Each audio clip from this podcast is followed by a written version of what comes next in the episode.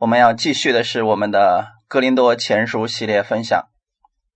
今天我们要继续的是《哥林多前书》的第六章十二节到十七节的内容。我们分享的题目叫“凡事都可行，但不都有益处”。我们一起先来做一个祷告。天父，感谢赞美你，谢谢你预备这么美好的时间。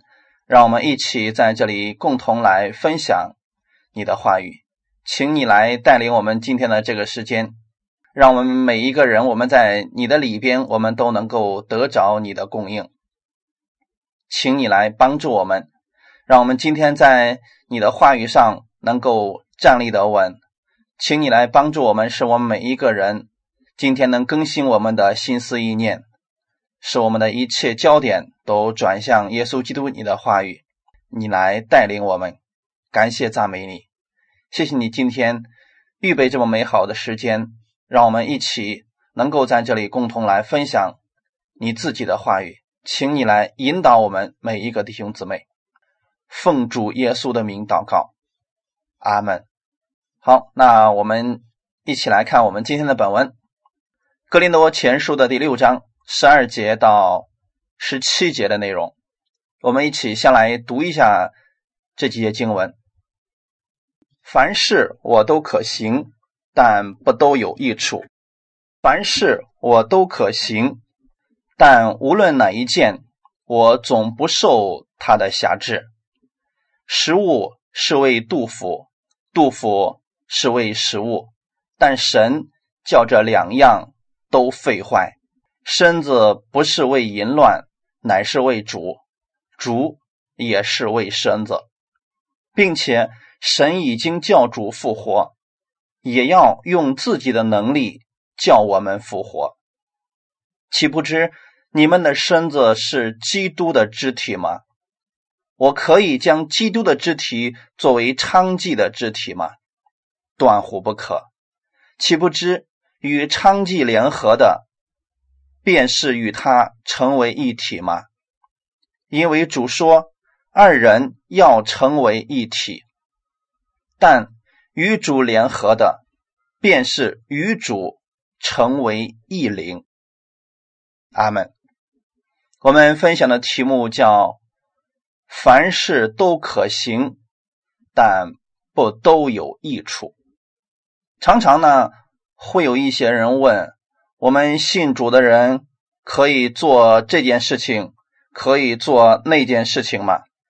保罗在这里啊，给了我们准确的答案。其实不是可以不可以的问题。如果神说不可以，可你的心里边却一直想去做，最终你还是会去做的。这个跟在律法下和恩典下。没有什么分别的。保罗在这里是要告诉我们，凡事都可行，但不都有益处。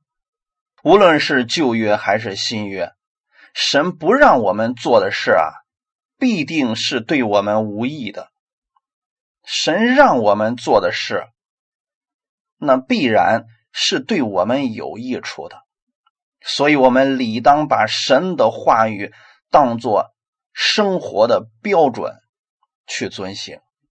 要知道，你是与主联合的人，你可以活出不一样的生活。在本文当中呢，凡事我都可行，出现了两次。其实这句话语呢，是哥林多人的口头语。是用来维护自己的行为的。保罗给哥林多人传完福音之后啊，哥林多人接受了因信称义的真理之后啊，他们就认为说这下实在是太好了，我们什么都可以做了，我们什么都无所谓了，因为我们是自由的嘛，所以他们的生活。开始变得放纵了，他们就用这句话说：“凡事我都可行啊，我没有什么不可以做的，反正我是得救的。那弟兄姊妹，保罗在那里给他们传福音，并不是让他们在神的福音当中放纵自己。所以这个时候呢，保罗就引用了他们所说的那些口头语，以此来教导他们。可能当时保罗太多的去强调了信徒的自由，比如说我们在恩典之下，我们在新约之下，我们可以超越犹太人的律法主义。保罗可能说过了类似的一些话语，因为在当时呢，其他的宗教呢总是有一套规条，那信奉的人呢就必须遵从那些条例呀，才能够得救，尤其是食物方面的一些条例，这个能吃，那个不能吃，这个能做，那个不能做。他们禁戒了某些食物，把这个呢当做是救赎的必要条件。但是基督徒却不是这样，我们要避免行恶，但是我们不是靠着善行来赚取我们的救恩，因为救恩全是神的恩典，那是神在耶稣基督里边。赐给我们的，借着耶稣在十字架上给我们所成就的，我们领受而来的新约之下的信徒啊，看起来似乎是更加自由了，因为凡事都可行了。我们会发现，在旧约律法之下呢，有很多规条，那这个不能做，那个不能做，啊，这个可行。啊，那个不可行，所以在律法当中，我们发现了许许多多呢不能去做的一些规条，好像在新约圣经当中啊，这些都被改变了。新约当中似乎没有这么多的规条，你做了之后就会受咒诅的这些事情了。我们把这个称之为自由，但今天我要告诉大家。自由不是没有界限和范围的。我们今天在恩典之下，在新约之下的基督徒呢，我们的自由是在彼此相爱、使人得益处的原则之下。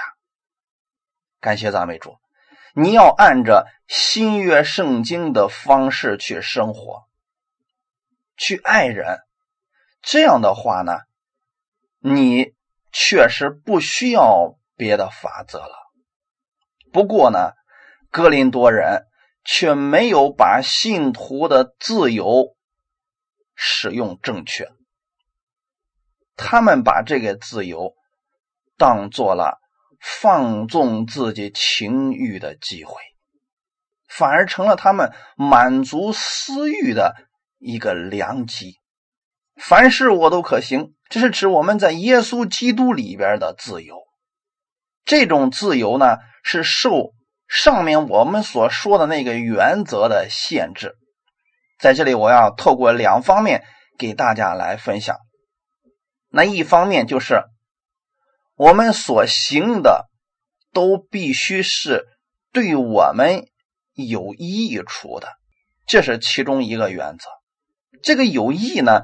一方面是对神，另一方面是对人。简单来讲，你凡事都可行，最后一定要带出一个结果，就是对神有益，对人有益。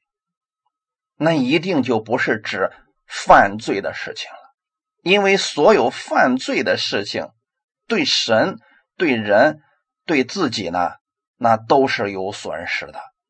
格林多前书第八章。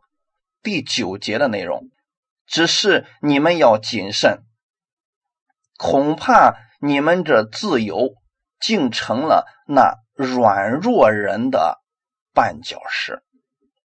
这也是保罗在哥林多前书里边给我们分享的内容。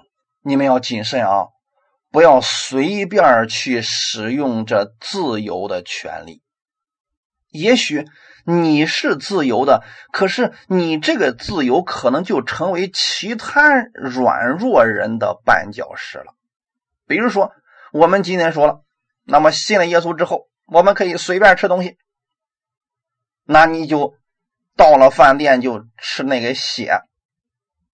其实这个事本身不会让你失去救恩，可是你的这个自由可能就让一些软弱的人跌倒了。弟兄姊妹，现在可明白了，你们要谨慎，要对人有益。对其有益的去实行你们这个自由。加拉太书第五章十三到十四节，弟兄们，你们蒙召是要得自由，只是不可将你们的自由当作放纵情欲的机会，总要用爱心互相服侍，因为全律法都包在。爱人如己这一句话之内了。那现在保罗也清楚的告诉了我们：我们蒙召是要得自由。过去我们都在自己的律之下，在世俗的律之下，我们很想得着神的祝福，可是我们拼命的去努力，发现还是得不着。我们拼命的想从一些瘾症里边走出来，比如说烟瘾啦、酒瘾啦这些捆绑当中走出来，可是我们费了很大的劲儿，我们失败了。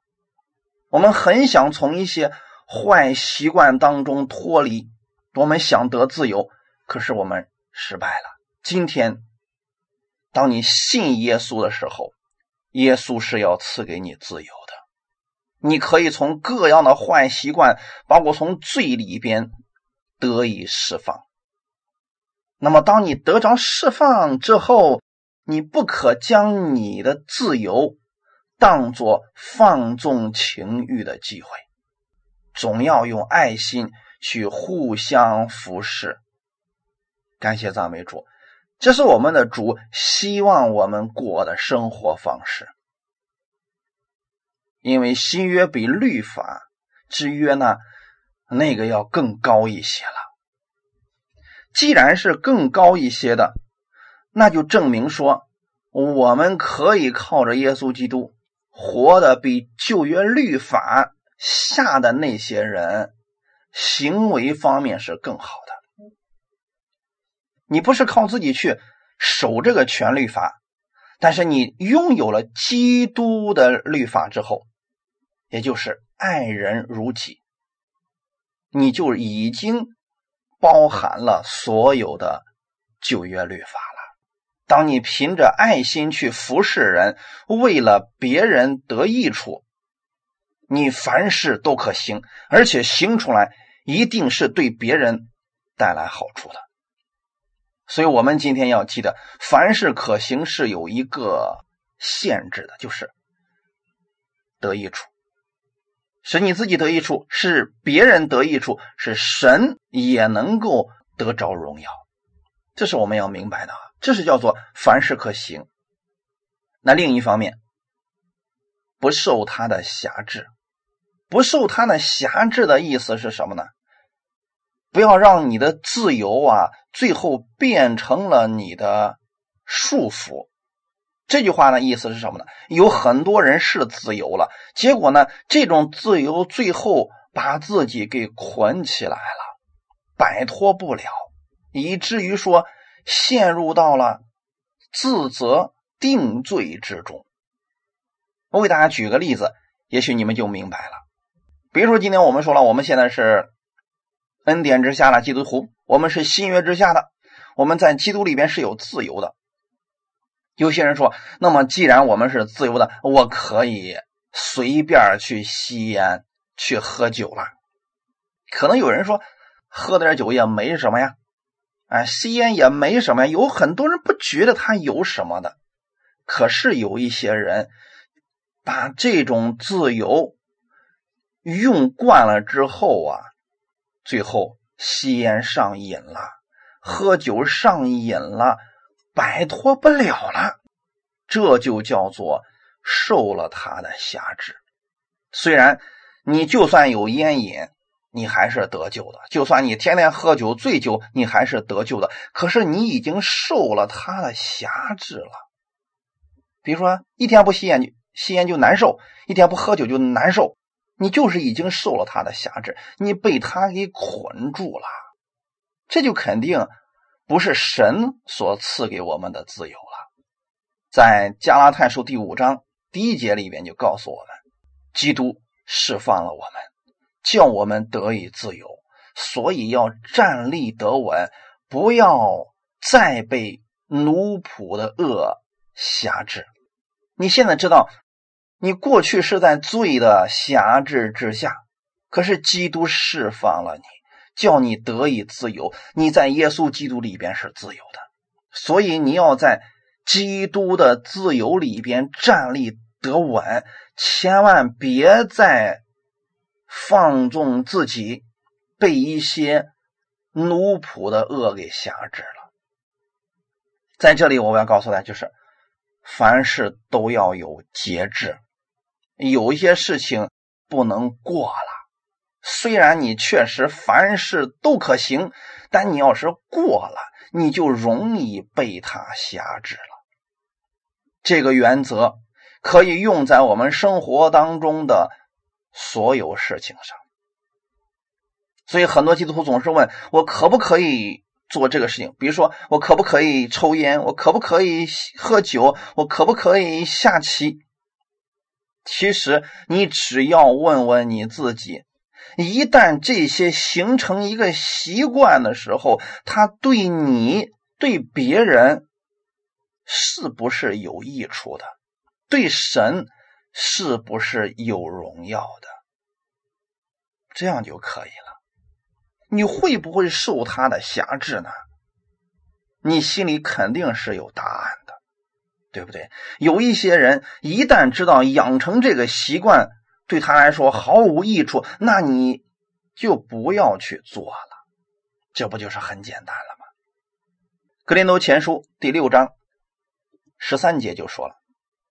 食物是为杜甫，杜甫是为食物，但神要叫这两样都废坏。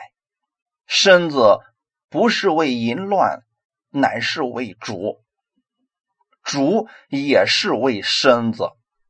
那本节经文就讲到了两件事：第一是食物和身子的关系；第二就是淫乱和身子的关系。食物是为杜甫，杜甫是为食物，这是当时哥林多人的另外一句口号。第一句口号是什么呢？凡事都可行。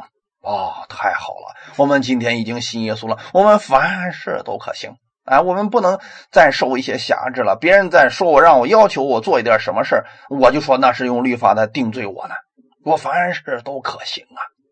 啊，这是当时的第一句口号，结果导致他们很堕落。第二句，食物是为杜甫，杜甫是为食物，那意思是什么呢？格林多人就说，我们在这个世上要享受，我们今天在恩典之下，我们要享受，我们要享受一切好的东西，天天想着怎么样去吃好的。他们的目的是在为肉身去放纵自己，为肉身去。献上各样的好东西。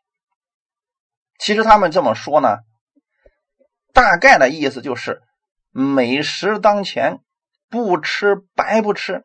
我们的肚子就是为了享受美食而存在的，所以这就是当时呢，哥林多人啊，他们就追求这些东西。你让他们去追求属神的事儿，他们没兴趣。但是在食物面前呢，他们特别的感兴趣。那保罗呢，在格林多前书十五章三十二节的下半节就说了：“如果说死人不复活，我们就吃吃喝喝吧，因为明天要死了。”保罗的意思是是什么意思呢？就对哥林多人说啊，如果说啊，我们仅仅只有今生今世的话，那我们就无所谓了。我们都呢吃吃喝喝，死了得了。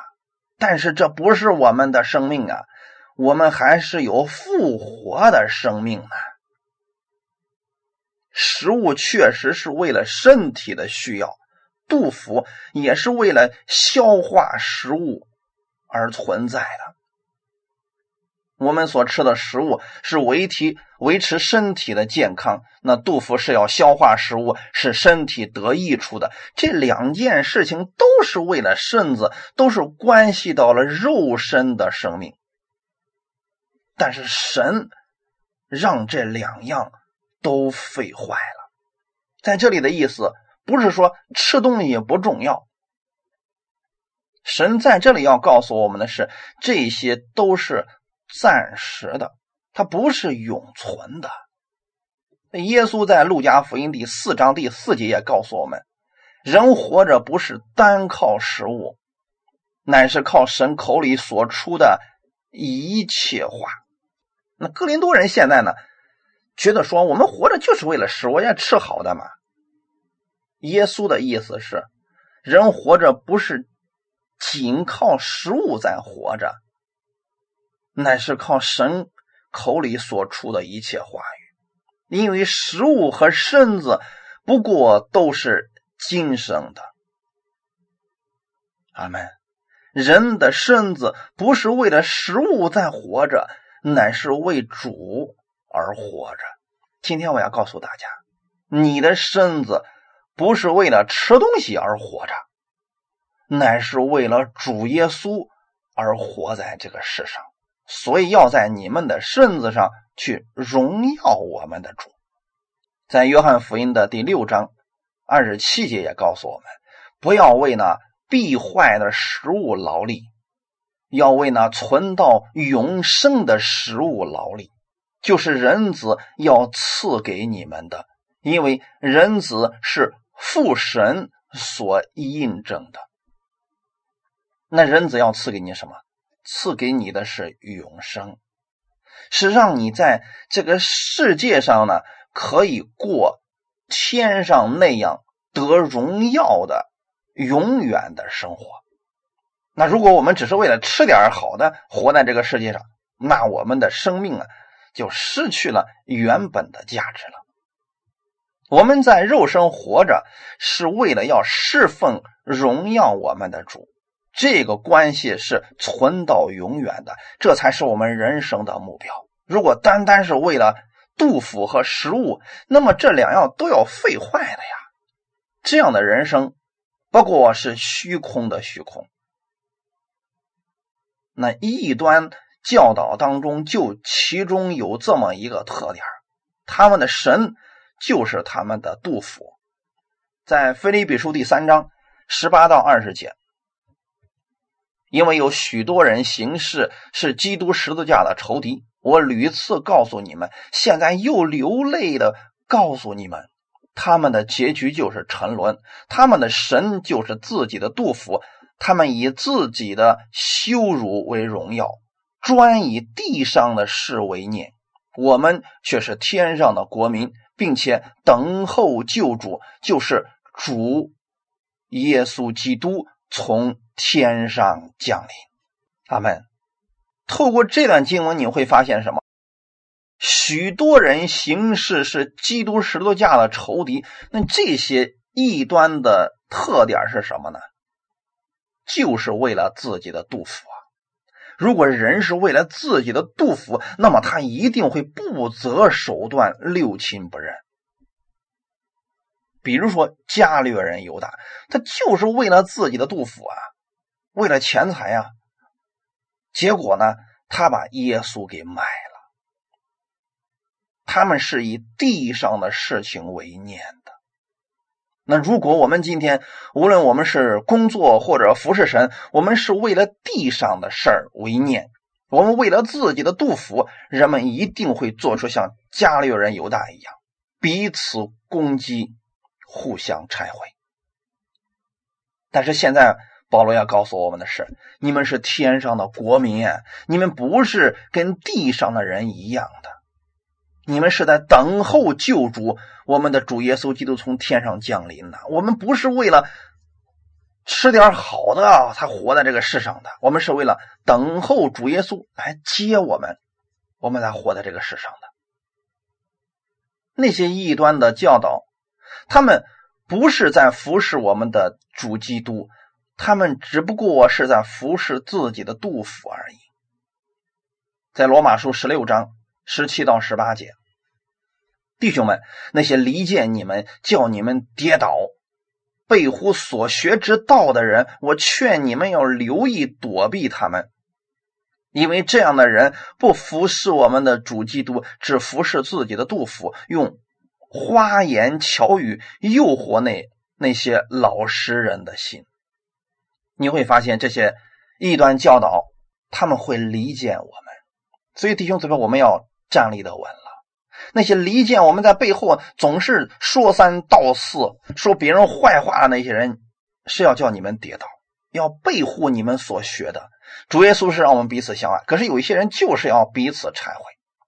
神在这里告诉我们说：“你要躲避这些人，因为这些人就是为了自己的私欲，为了自己的杜甫呀。他不是在服侍主。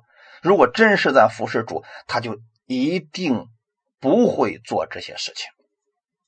所以这些人因为是服侍自己的杜甫，所以才用花言巧语去诱惑那些老实人的心。我们不要是是话都信啊，要有分辨力啊。”弟兄姊妹，我们的身子是为荣耀主而活的。那么还有个下面就是身子不是为淫乱，乃是为主。主耶稣非常重视我们的身子，而如果我们放纵情欲，那就是轻贱了自己的身子，把我们的身子弄得不像样，糟蹋自己的身子，这样对我们自己是毫无益处，反而会受一些恶事的辖制。人的身子不是为了食和性而活着，乃是为主而活的。虽然说食和性是神赋予我们身子的本能，使我们能借着这些事情享受神所造的美好事物，所以正常的欲望，无论是食欲或者是性欲，都能够容神一人。我们的主也是为身子这。经文的意思是，主耶稣不但救我们的灵魂，他也救我们的身子。按今生来说，他医治我们的疾病；按将来来说，他要使我们这身子呢改变形状，变成他那样荣耀的身子。所以，我们身子得赎也是十字架救恩的一部分。我们这个身体需要吃喝和正常的私生活，因为我们。是为主在活着。总之呢，说了这么多，在这一段的讲解当中，保罗反驳了那些人活着只为吃喝以及放纵肉体的低级人生观。那一味的去顺从身子的私欲而劳碌是没有目标的人生。基督徒并不否认食物和性欲的需要。但是我们却不是为了这些而活着，乃是为了荣耀神、遵行神的旨意而活。所以，我们需要中立的去看这些事情。我们既不是禁欲主义者，也不是纵欲主义者，我们只不过是为主而活，所以应当适切的去满足身子的需要啊，无论是吃的方面，还是这个私生活方面。都应该适可而止。格林德全书第六章十四节，并且神已经叫主复活，也要用自己的能力叫我们复活。那基督徒的身体既然将来都要复活得赎，所以我们不可滥用身体，拿它来作为犯罪的工具。今天我们在新约之下，我们是自由的。有些基督徒可能会放纵自己的肉体生活，可是有一天自己的身体败坏了，这对你来说毫无益处。格林多前书第六章十五到十六节说了：“岂不知你们的身子是基督的肢体吗？我可以将基督的肢体作为娼妓的肢体吗？断乎不可。岂不知与娼妓联合的，便是与他成为一体吗？因为主说二人要成为一体。肢体重在这里指的是从属关系。”所以保罗用了一个词叫做“岂不是你们的身子是基督的肢体吗？肢体是跟身子的关系是什么呢？从属关系。像我们的指头属于身体的一部分，我们的脚属于身体的一部分，这是从属关系。那我们是属于基督身体的一部分，我们是属于耶稣基督的，我们是基督的肢体。意思是我们信徒的身子啊，是属于耶稣基督的，所以我们要用这个身子去服侍基督，这才是我们的目的和功用啊。人可以将自己的肢体降为情欲的奴隶，也可以选择将肢体作为基督的。肢体为耶稣所用，哎，这个就是很好的呀。你有选择的权利，要么为主所用，荣耀主；要么呢，你可以把它放纵肉体的私欲。但是后面这个对你毫无益处啊！我给大家讲一点负面的例子，你们就明白了啊。那么对于那些想放纵自己私生活的人，也算是一种警戒了。真言书里面有很多呢，是让我们去远离淫妇的。那这些为什么要写在真言里面，而且篇幅还不小呢？原因很简单，对我们来说毫无益处。我给大家读两段经文。第一段经文，真言书第六章二十三到二十六节。真言书第六章二十三到二十六节。因为诫命是灯，法则是光，训诲的责备是生命的道，能保你远离恶妇，远离外女谄媚的舌头。你心中不要恋慕她的美色，也不要被她眼皮勾引，因为妓女能使人只剩一块饼，淫妇猎取人。宝贵的生命，那有一些人他放纵自己的私生活，神的话语责备他们，让他们远离了一些事儿，那一定是对我们没有益处的。那现在这些经文已经告诉我们了，说你不要去恋慕那些恶妇或者外女他们的美色，不要被他们的眼皮儿给勾引了。因为这些妓女、淫妇能够最后使人只剩一块饼，这是什么意思？你会被榨干的。他们是要猎取你宝贵的生命。可能我们觉得说啊，真言可能是不是写的太夸张了呢？有多少人就死在这上面，最后家破人亡的，那不在少数啊。在这里告诉我们，与娼妓联合的最终的结局就是沉沦。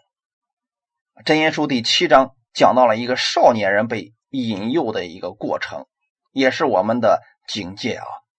真言书第七章二十一到二十三节，在这里就记载说，有一个少年人呢，他被一个淫妇给勾引了。我给大家读一下这两节经文：真言书第七章二十一到二十三节。淫妇用许多巧言诱他随从，用谄媚的嘴逼他同行。少年人立刻跟随他，好像牛往宰杀之地，又像愚昧人带锁链去受刑罚，只等剑穿他的肝，如同雀鸟急入网罗，却不知。是自丧己命。那弟兄姊妹，为什么我们的主在这里要这么严厉的把这些事情都给我们讲出来呢？那原因很简单，这样的事儿对我们来说毫无益处。同时呢，我们的主业是要告诉我们，你们是尊贵的存在，不可以将你的肢体去跟娼妓联合。你跟他们联合了，最后呢，你受极大的亏损。在这些事情上，你不要说你的抵抗力很大啊，你可以胜过，你胜不了的，一定会失败的。我记得以前给大家讲过一个故事，说有一个弟兄信了主之后，非得要去红灯区去传福音，结果呢，没救得了别人，自己都没出来，啊，完全就堕落了。这原因是什么呢？这些人，他们就是为了自己的私欲在活着，他们把私欲是放到了人生的最大化，吃、喝、玩、乐，那不就是做这些事情吗？那么我们如果没有神的话语，我们又跟这些人联合，那最终的结局我们胜不过的。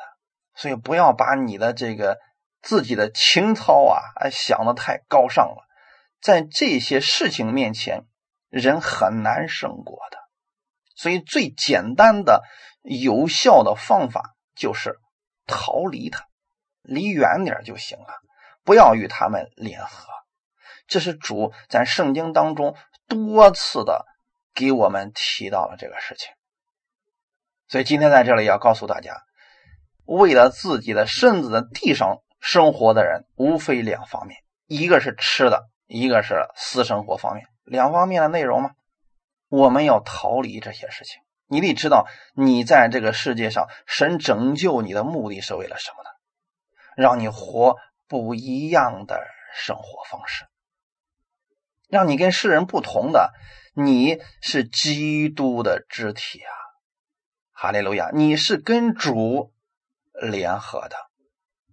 格林多前书第六章十七节，但与主联合的，便是与主成为一灵。信徒与主的关系是合而为一的关系。这种连结的关系，可以用葡萄树跟枝子的比喻来做了解。约翰福音的十五章四到五节。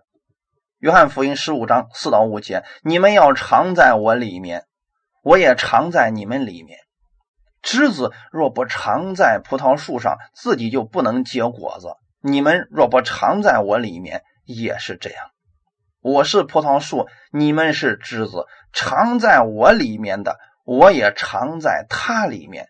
这人就多结果子，因为离了我，你们就不能做什么。这段经文形容的是我们跟主耶稣的关系。当我们相信了主耶稣之后，我们跟主的关系就相当于说枝子被连接到了葡萄树上。这种连接的关系，就是我们跟主成为一体，成为一灵了。现在住在你里边的是圣灵，圣灵。跟我们的灵合而为一，在我们里边住着，所以说你也可以理解为主耶稣就住在你的心里边，你到哪里，主耶稣就到哪里，你跟主永不分离，这就是合而为一的关系。可是如果说我们今天已经知道我们跟主是这个样子。结果我们放纵了自己的肉体，那就等于说我们又跟那些污秽的事联合了。那样对我们来说呢，没有任何的益处了。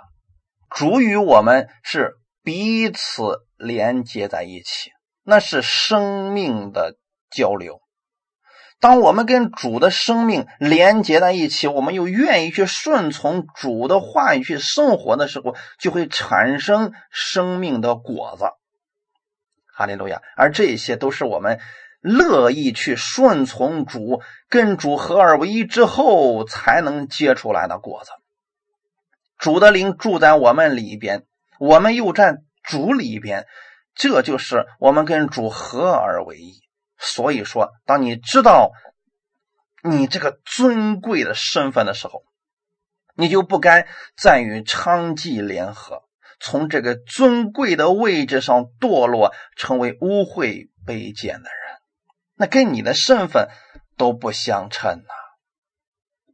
罗马书第六章四到六节，罗马书第六章四到六节，所以我们借着洗礼归入死，和他一同埋葬，原是叫我们一举一动有新生的样式。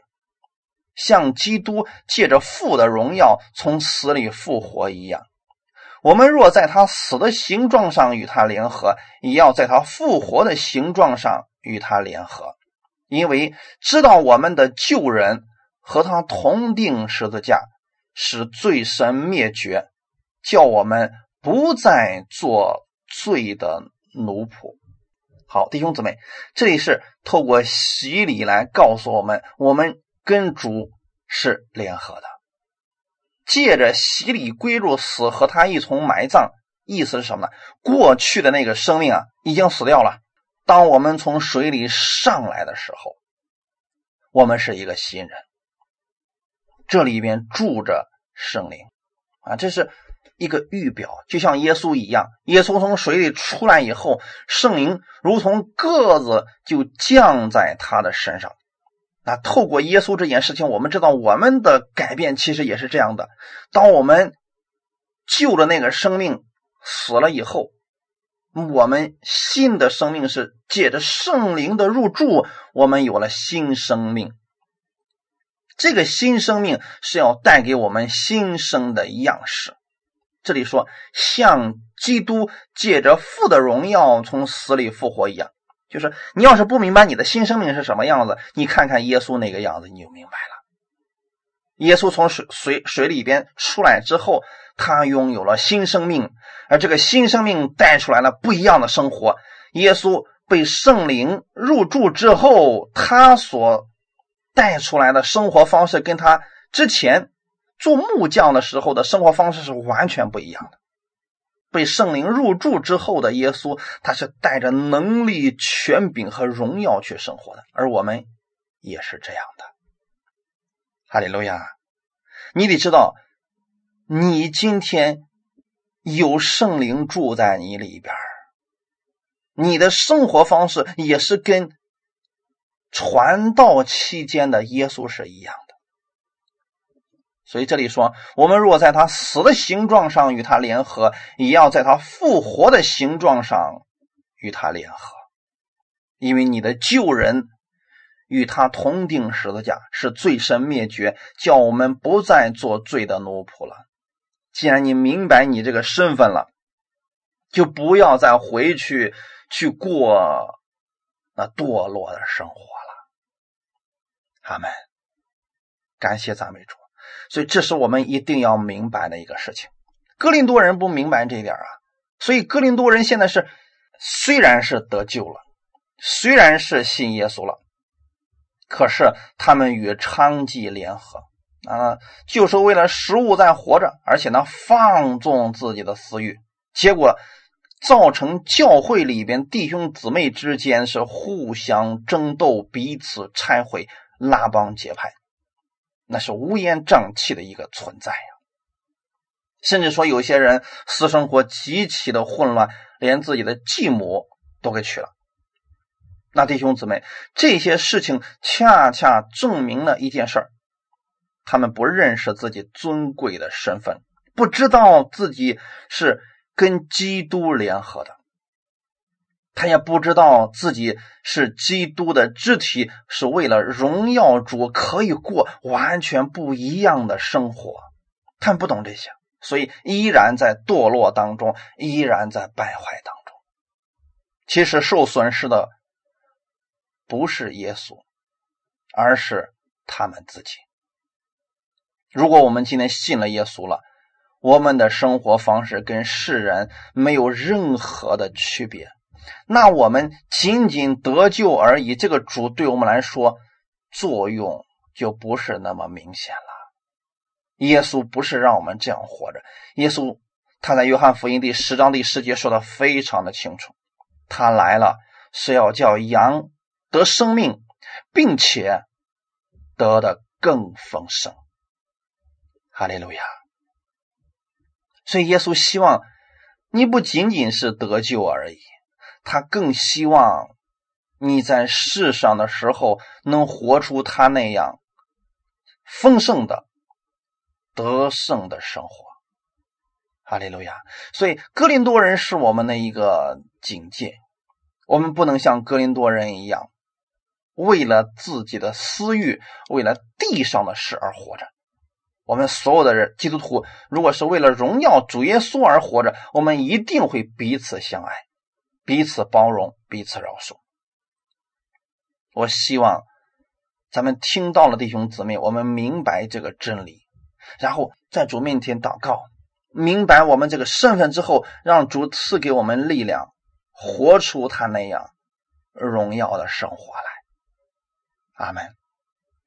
最后，我们来看一段经文，《提摩太后书》第三章十六到十七节，《提摩太后书》第三章十六到十七节，圣经都是神所漠视的，与教训、督责。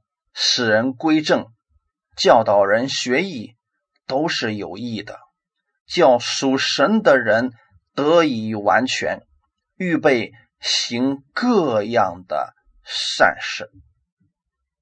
阿门。这段经文其实给我们说的非常的清楚，圣经是神所漠视的，你可以理解为是神吹气形成的。这里边包括了什么呢？教训、督责、使人归正、教训。那就证明说，我们有很多东西我们不明白，所以要透过神的这些教导，给我们指明道路。督责很明显呢，有些东西我们是不正确的，所以神要借着他的话语来警戒我们，并且如果我们走错了呢，他还要借着他的话语使我们悔改转向他。那这些的目的是什么呢？教导人学艺。这个意义是从耶稣基督而来的。你得知道，说圣经最终教导你、督责你，或者说使你归正，这些都是对你有益处的。圣经上不让做的事儿，你就别做，这一定是对你有益处的。圣经上让你去做的事儿，你要积极的去做，这一定是对你有益处的。哈利路亚，凡事都可行。但不都有益处，所以圣经当中有很多事让我们去行，有一些人是有一些事是让我们去远离的，那你就远离好了。提摩太后书第三章十七节说了，叫属神的人得以完全，预备行各样的善事。所以神把圣经赐给我们啊，是让我们今天属神的人借着他的话语去遵行他的话语，借着这些事情。让我们越来越完全，这个完全指的是行为方面啊，行为方面越来越完全，然后你就可以预备去行各样的善事了。哈利路亚，感谢赞美主，最终是对你有益处的。好，那我们今天就讲到这里，我们一起来祷告。天父啊，感谢赞美你，我们今天在新约之下，我们在恩典之下。这是你赐给我们的自由，但主啊，我知道这个自由不是让我们去放纵自己的肉体，而是让我们去荣耀你而生活。你说过，我们凡事都可行，但不都有益处。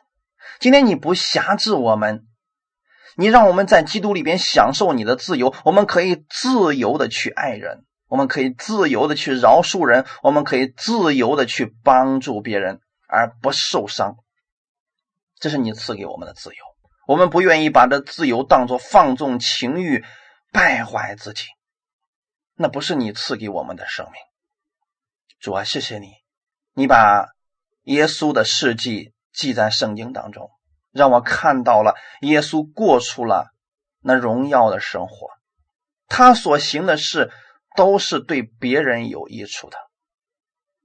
今天，请你把这份力量赐给我，让我今天可以带着耶稣的这份能力，去自由的爱别人，去自由的饶恕人，彼此相爱。感谢赞美你，也让我把我的目光放在天上，那是我们永远的盼望，也是我们最大的盼望。我们盼望耶稣基督来。再次的拯救我们这个身子，使我们这身子改变形状，像耶稣那荣耀的身体一样。我们都在期盼着，感谢赞美你，主，请你赐给我力量，让我有力量去遵行你的话语。我知道你住在我里边，我是与你联合的，我可以靠着你的话语活出不一样的生活。请你来更新。带领我，让我所做的所有的事情，对我自己有益处，对别人有益处，也能够荣耀我们在天上的父。感谢赞美你，一切荣耀都归给你。奉主耶稣的名祷告，阿门。